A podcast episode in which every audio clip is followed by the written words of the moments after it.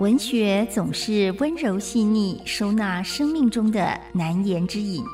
孤独、忧伤、恐惧、病痛、失落、无常。文学的存在是人生的一处绿荫，一方海洋，让困顿的身心有了开阔的安放所在。林信杰带您走进文学乌托邦。在世界的裂缝中看见光亮。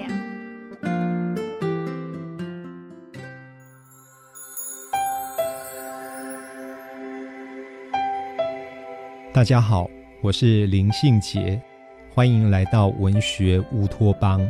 今天文学乌托邦跟大家分享的好书是姜太宇的《洗车人家》。姜太宇这个名字好像有点陌生。可是说到他的笔名，大家应该会很熟悉。他的笔名就是以畅销小说闻名的夫米江。夫米江毕业于辅仁大学日文系，他曾经是大众文学作家。夫米江从大学开始就创作，也获得金石堂年度畅销男作家奖项，入选过诚品书店最爱一百小说奖。他的小说《榻榻米的夏天》。改编为公式的电影《像夏天的向日葵》，这一次他用姜太宇这个名字重新出发，让停顿的写作有了一个新的起点。这一本《洗车人家》入围第二十一届台北文学年金。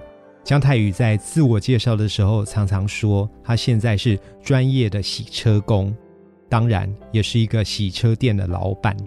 洗车人家这一部二十一届台北文学奖年金入围的作品里面，当然写的就是洗车业的种种烦苦、劳忧以及快乐的收获。姜太宇说：“我也是那个蹲着的人，或者说谁也没有在这个世界站着过。”姜太宇曾经是畅销作家夫米江，大学还没有毕业，就靠着他小叔的版税买房产。但是因为他得了罕见的疾病，而卸下了作家身份，开始拿起高压水枪、风枪、抛光机，站在洗车场里，摇身一变，变成蓝领阶级。他跟劳动者一起同甘共苦，也看见了劳动者背后说不完的故事。在他经营的洗车店里面，他看到了洗车工伙伴这些劳动者的心情，劳动者。他的灵魂状态，以及劳动者背负的每一段艰苦的人生故事，像他作品里面曾经写到一个一号仔，一号仔其实是一个更生人，出狱之后，他希望能够再过上新的人生，但是呢，事与愿违，他终究还是走回了老路。作家姜太宇就这么看着他的洗车工人伙伴们，各自有各自。没有办法解决的命运难题，有的人开始上升，有的人却又反复的沉沦。在他那里工作的，常常是中辍生、更生人、吸毒者。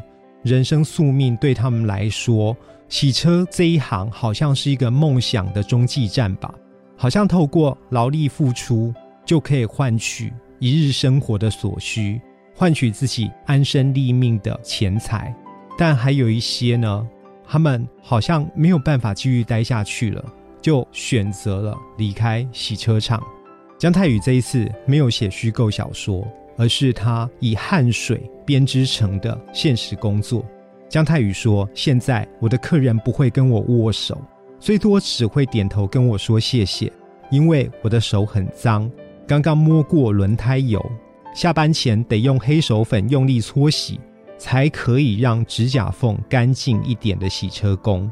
我不是一个从洗车工出身写下一点东西变成作家的，而是我是从作家变成洗车工的。所以姜太宇可以看见很多人们看不到的事情发生在我们的社会上。文学乌托邦今天跟大家分享的是姜太宇的《洗车人家》。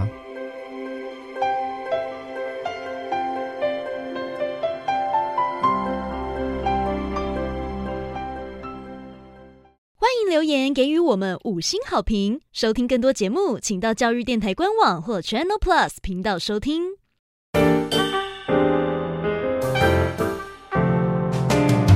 Open your mind，就爱教育电